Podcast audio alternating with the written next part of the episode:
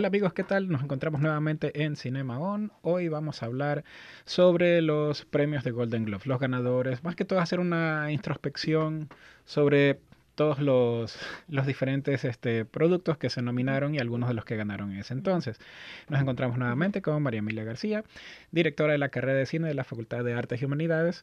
Acuérdense ustedes de también eh, escribirnos y enviar sus comentarios a las redes de la facultad, ¿no? Eh, pues bueno, empezamos en este primer bloque con lo que es televisión para luego en el segundo bloque entrar ya de lleno a lo que es eh, las películas, que es la parte que más comentó la gente en su momento de los Golden Globes. sí. Aunque también, claro, habría que hablar un poco, más que todo lo podemos dejar en el segundo bloque sobre la, eh, el performance en sí de Ricky Gervais, que fue bastante comentado después en ese caso. Entonces, empezamos un poco con televisión. Tenemos, por ejemplo, de mejor, este, mejor serie de drama que ganó en ese caso Sucesión. Fue una serie que me gustó bastante, ¿tú la viste también? Sí. Y pues bueno, hablemos un poquito de esa serie porque creo que algunas personas no la han visto en ese caso.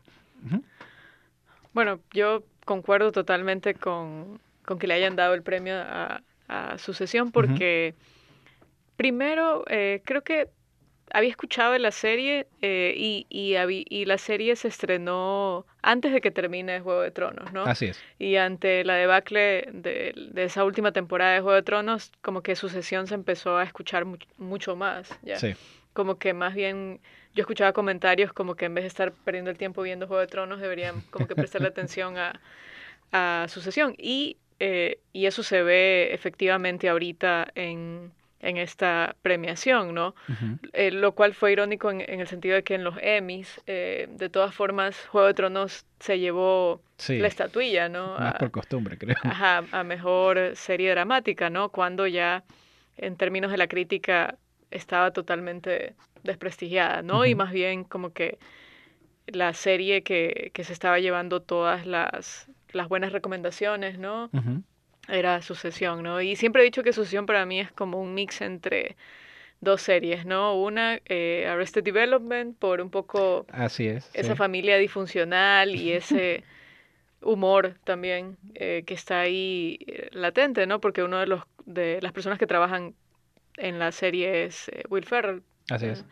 Y también este otra serie que que, que es, es contemporánea y de la que no se escucha mucho, pero pero sí ha recibido muy buenas críticas que se llama Yellowstone, mm. que básicamente es una serie protagonizada por Kevin Costner eh, sobre una familia también donde eh, en cierto grado hay esas disputas de poder, ¿no? Porque por eso está como que el mix de lo serio con lo cómico. O sea, Sucesión en verdad podría bien ser una serie 100% dramática, ¿no? Pero en verdad es como un híbrido, ¿no? Donde sí, es una familia donde se quieren disputar quién, sus, quién va a ser, como lo dice el título, ¿no? Quién va a, a reemplazar al, al, padre como el director, ¿no? De, la, de esta gran eh, corporación, ¿no? Que, de, como de telecomunicaciones, ¿no? Sí, que, al mismo tiempo es, este, sí, es el negocio familiar sí. en sí. Y, pero eh, los personajes son personajes eh, muy particulares, ¿no? Sí. Y yo creo que por eso también llama la atención y trasciende la serie, ¿no? No sé sí, eh, algo que eh, me gustó bastante de, de, Sucesión, más que todo, es la parte de los guiones. Los guiones son bastante interesantes porque los, los personajes están muy bien armados. Todos los personajes son complejos, todos los personajes eh, desarrollan también su propia voz y eso es algo muy difícil de hacer en, en, una serie. Los, los diálogos son bastante interesantes y como tú dices, hay por ahí partes de eh, de comedia, pero no se siente forzado, sino que es algo orgánico que va en, la, en el desarrollo de la historia y por la misma manera de ser de los personajes. Eh, que eso también es interesante que está Will, eh, Ferrell como productor en este caso de esta serie. Y hemos visto que en, varias ocasiones personalidades de, que han manejado comedia hacen una transición exitosa hacia otros géneros en ese caso. Tal vez por el hecho de lo que dicen siempre de que los, este, alguien que hace buena comedia realmente lo que está haciendo es un análisis psicológico de los personajes y, de la, y más que todo de la audiencia. Claro. Ahora, lo interesante de Sucesión es que ganó a series que también son muy buenas, como por ejemplo The Crown en Netflix. Claro. tremendos valores de producción que tiene Killing Eve, que también es una serie, fue una serie muy interesante, también a nivel de guiones y el desarrollo de los personajes principales en este caso. Y por supuesto The Morning Show, que es, la, Claro. es, ahora de la nueva Claro. este, Apple, Apple Plus.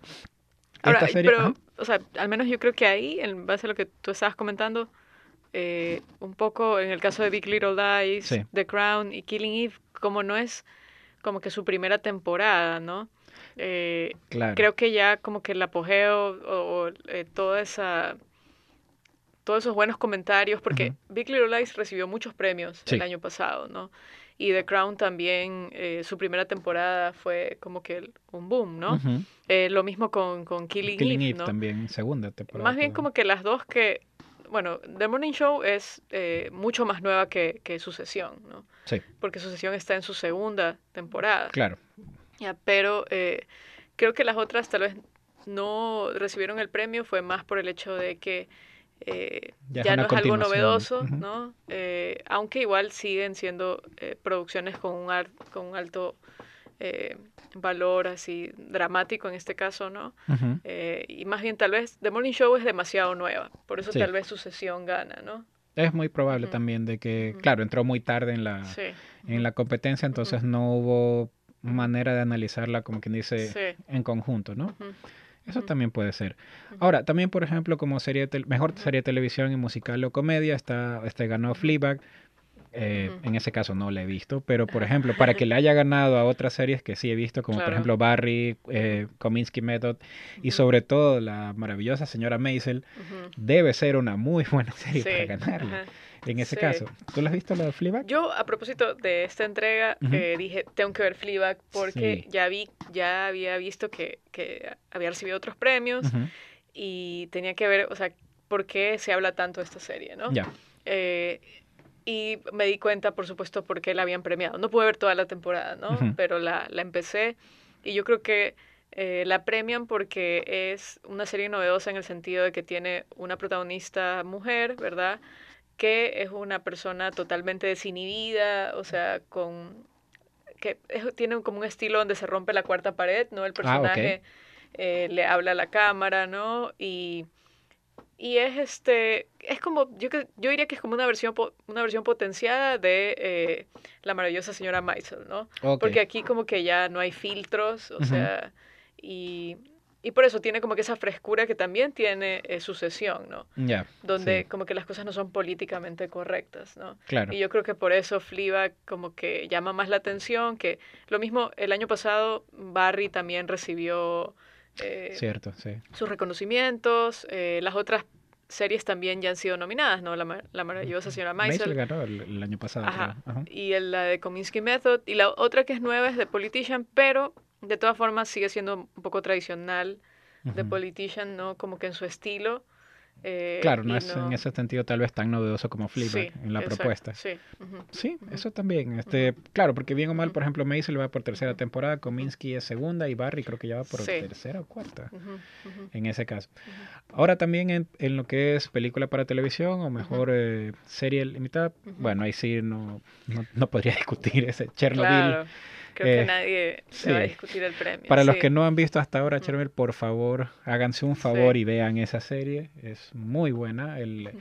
eh, y mucho más si se ponen a averiguar sobre los eventos históricos, el cómo está manejada. Por Ujú. supuesto que hay licencias de aquí, eh, aquí y allá por el, Ujú.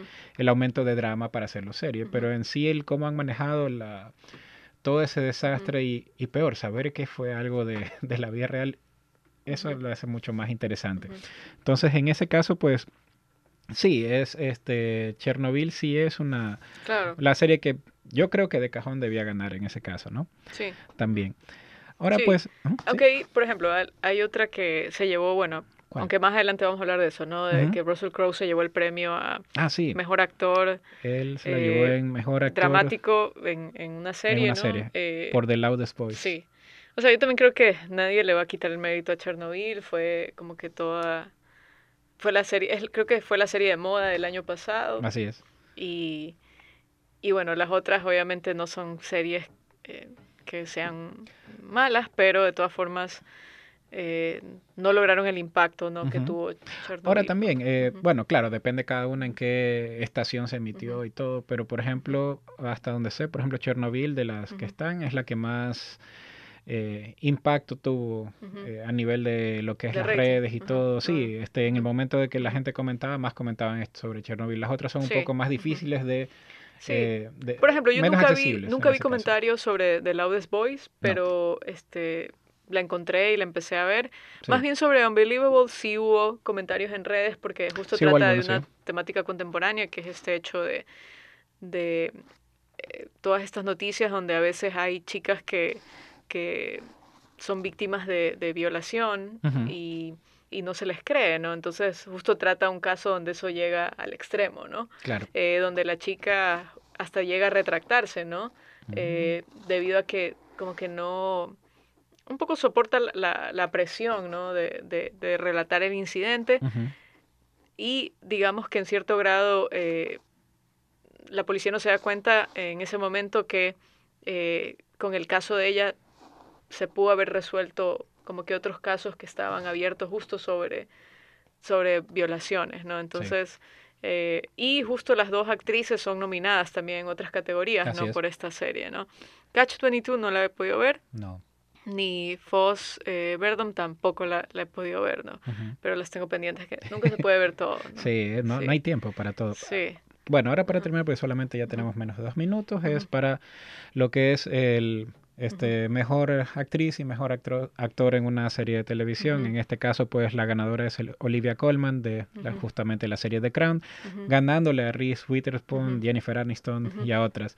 ¿Qué opinas sobre ella? Y también sobre el mejor actor, en este caso justo de Sucesión, con este apellido Cox. Este, sobre Olivia Colman, no es que ella no me guste como actriz, es más, como que siempre sus discursos son chéveres, porque ella es como muy honesta y muy, eh, sí, este, yo diría hasta real, ¿no? Cuando, cuando da sus discursos, porque justo ella ganó el Oscar el, año pasado, ¿no? Eh, por otra película donde interpreta también a otra reina, ¿no?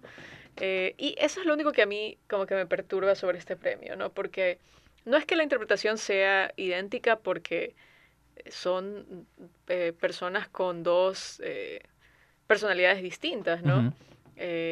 pero de todas formas, en cierto grado eso me perturbó, porque no es que yo vi una, una actuación así que me maravilló en The Crown, ¿ya? Sí, es que era, era eh, una, una, actuación un poco reprimida por justamente cómo es el personaje de, de, la reina en sí. Más yo creo que acá, en esta categoría, lo malo es que no he podido ver eh, The Morning Show como para poder juzgar, ¿no? Ni, ni Killing Eve, ¿no? Eh, pero tal vez alguna de ellas pudo haber merecido. Sí, o sea, para mí, por ejemplo, hubiera sido ese Jodie Comer de Killing Eve. La actuación de ella es, es bien extraña, por decirlo así. Y bueno, en la cuestión de este actor, en ese caso sí es, ahí sí, sin discusión, para mí es eh, Brian Cox, eso sí está bien ganado en su sesión. Él es el que se lleva la serie, justamente, él es el que lleva el peso de la serie en sí. Sí. Sí, ¿no? Bueno, entonces en este caso, pues bueno, ya lastimosamente se nos acabó el tiempo, entonces vamos al segundo bloque en un momento y ahí vamos a regresar para hablar sobre las películas, en este caso de los Golden Globes. Ya regresamos.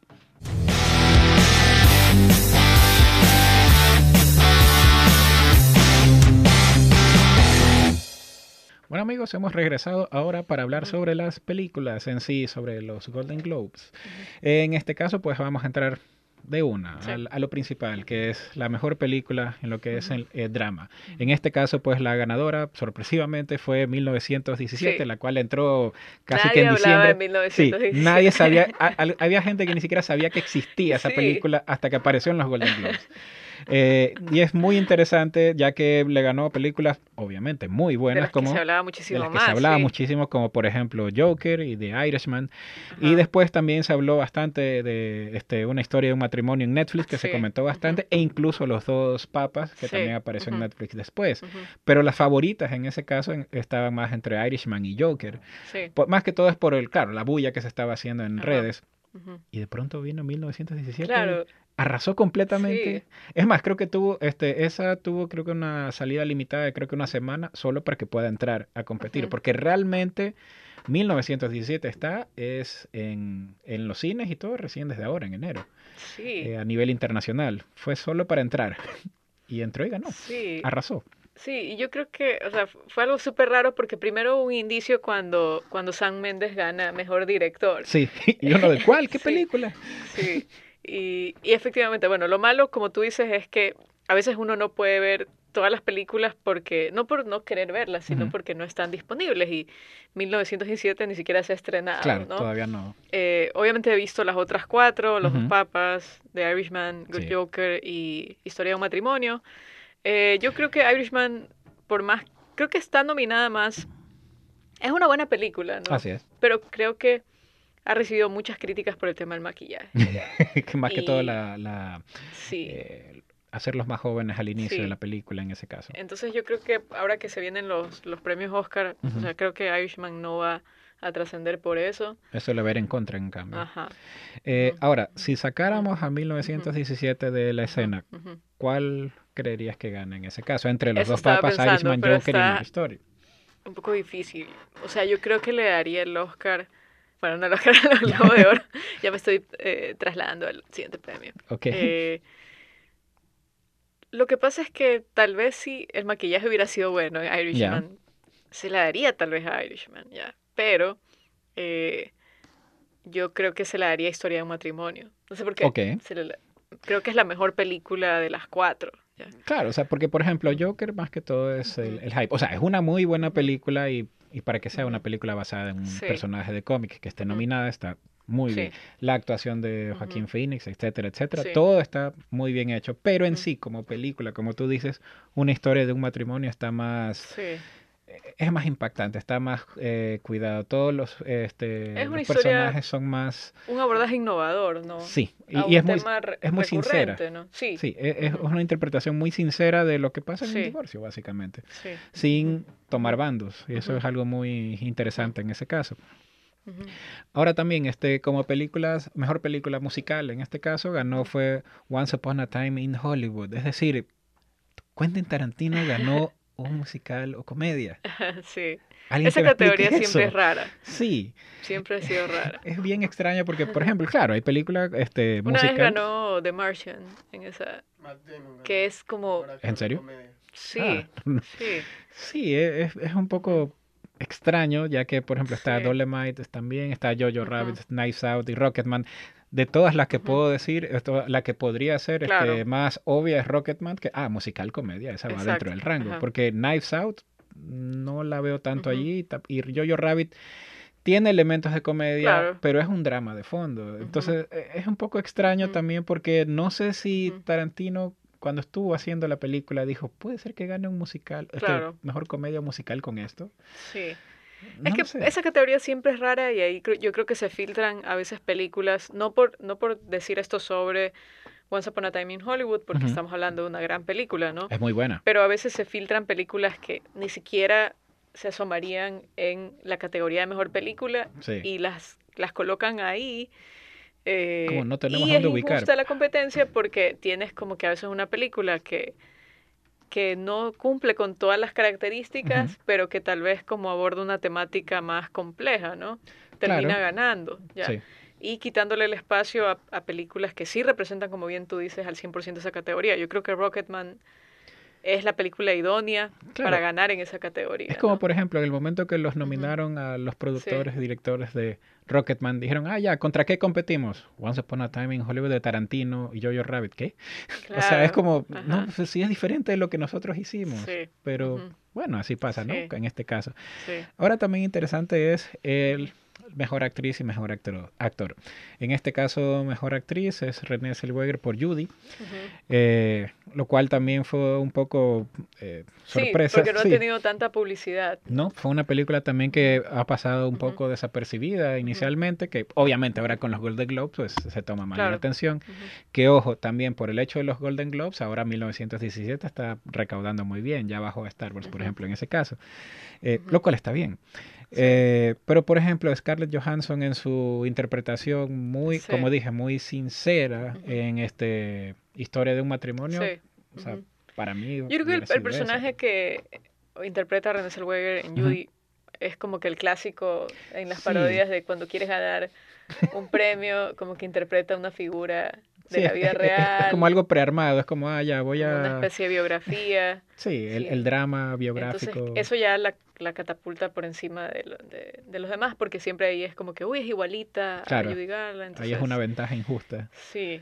Eh, aunque lamentablemente no he visto la película, al final es, es, un, es un premio bien merecido. Uh -huh. eh, pero claro, también me impactó la actuación de Scarlett Johansson, definitivamente. ¿no? Sí, uh -huh. dicen también que la de Charlize Theron, no he visto la película, pero sí me han dado muy buenos uh -huh. comentarios en Bombshell. En ese caso. Ahora, pues en el caso de mejor actor, pues. Eso ya, ya era un premio era anunciado. Premio anunciado sí, era Joaquín sí. Phoenix como el Guasón. Eso aunque hay sí. algunos que dicen que más que todo es por el hype y por sí. que si la película no hubiera funcionado tanto, -huh. tal vez no hubiera ganado. No, así la película uh -huh. nadie la hubiera ido a ver. Es Ajá. una muy buena actuación, es una muy buena interpretación sí. del Guasón. El otro día vi una prueba de cámara y yo, ya. viendo esa prueba de cámara, yo dije, de aquí sacaron todas las ideas para, el, para, para la Por película. supuesto. O sea, sí, en ese caso... Sí. Eh... Eso es algo interesante porque por ejemplo, el otro día, cuando más adelante cuando veamos Mejor Actriz Secundaria, ¿no? Uh -huh. que es una categoría que gana eh, Laura Dern por Historia de un matrimonio, y creo que lo mencioné en el otro programa, ¿no? A veces es el guion el que eh, le lleva a que el actor obtenga el premio, ¿no? Claro. Son sí. las líneas interesantes, el, el, que sea un personaje no tradicional, uh -huh. excéntrico, ¿no? Y a veces es al revés, como lo vemos aquí en el caso de Joaquín Phoenix, es sí. el actor quien hace la película. Exacto. ¿no? Sí. Y por eso yo creo que nadie le va a discutir a él el premio, él va a ganar el Oscar, o sea, eso es indiscutible. Es, sí, es el, la, la, el, más opcionado a ese. Sí. O sea, si no gana es una, sería una sorpresota. Me da pena por Adam Driver, pero es que a veces así ocurre, ¿no? Donde tienes varias actuaciones, varias películas que merecen ganar. Claro. Pero justo coincide que compites en un año donde hay otras personas que sí. también justo han sí. hecho una interpretación magistral sí. y entonces en ese caso no se puede. Porque Adam Driver, la actuación también fue una muy buena actuación. Es más, de hecho, él como que entre él y Scarlett Johansson. Creo que va un poco más el peso hacia él. Claro, pero como tú dices, es también parte del de guion en sí, claro. y es parte, siempre en la que actuación... La está más hacia sí, él. La, la, actuación en sí, de, de, un personaje va en tres partes. Una es la actuación en sí, y otra va mucho lo que es el guion, como tú dices, las frases que dan, sí. y la edición. Cómo va, este, cuántas escenas sí. le ponen, qué es partes, qué gestos claro. lo dejan o no. Por ejemplo, Jared Leto no trascendió porque lo editaron mal, según él. Sí, ah, claro, él, él, bueno, no lo sabemos, pero él dice que grabaron mucho más y que había mucho más destacable en ese sentido, pero que lastimosamente pusieron tres escenas sí. X, ¿no? Eh, sí, porque por ejemplo la actuación de Jonathan Price eh, en Los claro, Dos Papas no. es muy buena, pero no lo veo como para claro. Oscar. Eso, uh -huh. Es más, no entendí por qué lo nominaron, porque en cierta manera está actuando como ha actuado en otras películas. Uh -huh. No le veo mucha diferencia. Uh -huh. Mira desde eh, El mundo no basta de James Bond y básicamente los gestos son los mismos. Entonces no veo mucha diferencia en ese caso, pero bueno.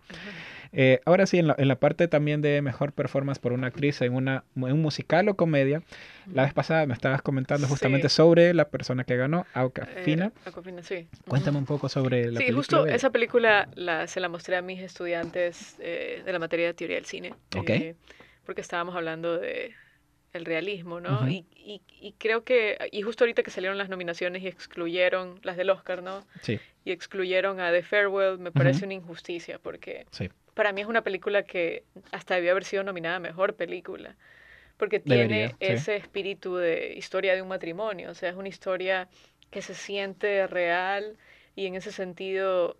Eh, se siente 100% fresca. Y eso que toca temas universales, ¿no? Uh -huh. Como lo hacen todas las películas. Por ejemplo, en este caso, eh, cómo lidiar con una enfermedad, ¿no? Uh -huh. eh, y también el tema de el sentido de pertenencia, ¿no? La, la, la identidad, el, el hecho de, de, la condición de, de las personas que a veces tienen que emigrar a otro país y es como que perteneces a dos culturas al culturas mismo tiempo, ¿no? Sí. Eh, y obviamente el choque cultural. Entonces, y, y, es, una, es una mirada, como tú dices, fresca, ¿no? Uh -huh. eh, creo que ella se merece haber ganado el Globo de Oro en esa categoría. Eh, tal vez yo no se lo hubiera dado por musical o comedia, yo se lo hubiera dado por drama. claro. Eh, pero a veces sí, esa categoría ya hemos dicho que es sí. media rara, ¿no? Pero es bastante. malo que, que excluyan eh, una película así. Y a veces eso es lo que yo les decía a mis estudiantes, ¿no? Tal vez si la película la hubiera dirigido otra persona, eh, la nominaban, ¿no? Sí. Como más o menos lo que han hecho con Los Dos Papas, que es una buena película, Exacto, sí. pero a veces es como que hay Pero no la películas que tú dices, para ah, esta la van a nominar porque cumple ciertas características. ¿no? Exacto. Por ejemplo, ahora, bueno, pasando para ir de abajo hacia arriba también, Ujú. mejor director, porque no sabemos ya, Sí, tenemos poco tiempo. Entonces, sí. en cuanto a mejor director, eh, también, bueno, gana en este caso Sam Mendes por también 1917. 1917. Ajá. Pero mira también los nominados que son muy buenos. Tienes a Bong Joon-ho con Sí. Parásito, que les recomiendo que vayan a verla después, este Sí. otro día que vamos a hablar también sobre este cine coreano en ese caso. Claro. Eh, también Todd Phillips con. El Guasón, Martin. Scorsese por The Irishman y Quentin Tarantino por Once Upon a Time in Hollywood, la comedia musical que ganó. Sí. Eh, bueno, Sam Mendes en sí, no podría hablar en sí sobre la 1917, pero en sí el estilo de, de dirección de Mendes es muy, este, se me fue el nombre del de Inception, este, Ah, Nolan, Christopher. Nolan. Sí, es, es, un- es una versión de Christopher Nolan. Claro, está desarrollando su propio estilo, pero se maneja de una manera similar. Él trata de hacerlo con menos efectos posible, ponerle siempre un gimmick extra. Ujú. Este- En este caso, por ejemplo, la película está toda hecha eh, como si fuera Como una sola toma continua, ajá, como un plano secuencia, y la hace muy interesante. Pero ahora, si no tuviéramos a Sam Mendes en ese caso con esta película, es decir, si no tuviéramos la película, ¿cuál hubieras querido que gane? Eh, bueno, primero quisiera hacer el comentario de que estoy Ajá. totalmente de acuerdo con que eh, está mal el hecho de que no se nomine a directoras, mujeres, ¿no? Porque eh, un poco va hacia lo que yo decía de, de Farewell, ¿no? Eh, Lulu Wang, ella debió haber sido nominada, mejor Sí. directora, o sea, en verdad, eso, es- eso es lo que a veces es injusto de, de estas premiaciones, ¿no? Donde es como que vamos a nominar a los mismos de siempre, o sea, Mm, claro. Cualquier película que haga Sam Mendes, nominado. estar Cualquier película que haga Scorsese, Automático. nominado. Tarantino, nominado. Entonces, en verdad, no se ve más allá eh, qué hay, ¿no? Y el único que se cola así como que en esa categoría, que es algo súper innovador, es eh, Bong Joon-ho. Ya. Ujú, Eh, yo obviamente le daría el premio a él. O sea, para mí, Parasite es una película Parasite que trasciende hasta fronteras. O sea, Sí. Es una película coreana de la que todo el mundo está hablando. Sí. Yo creo que eso bate el impacto de cualquiera de las otras películas. Yo, por ejemplo, no hubiera nominado a Top, Hill, a Top Phillips, ¿ya? Y, o sea, Scorsese de todas formas tomó una decisión en cuanto al maquillaje que, Que poco n- cuestionable, no le ya, fue bien. ya. Sí, es verdad. Sí, Bueno, este, lastimosamente pues, nos falta tiempo Sí. para seguir hablando de esto, pero sí. hemos llegado al final. Recuerden enviarnos sus comentarios, por favor comenten sobre estos premios eh, Golden Globe, sobre los directores, todos los que están en, en estas categorías. Coméntenos sobre qué opinan y qué no eh, a las redes sociales de la carrera de cine. Entonces los esperamos. Gracias Marimila por estar aquí y nos vemos en un siguiente episodio de Cinema On.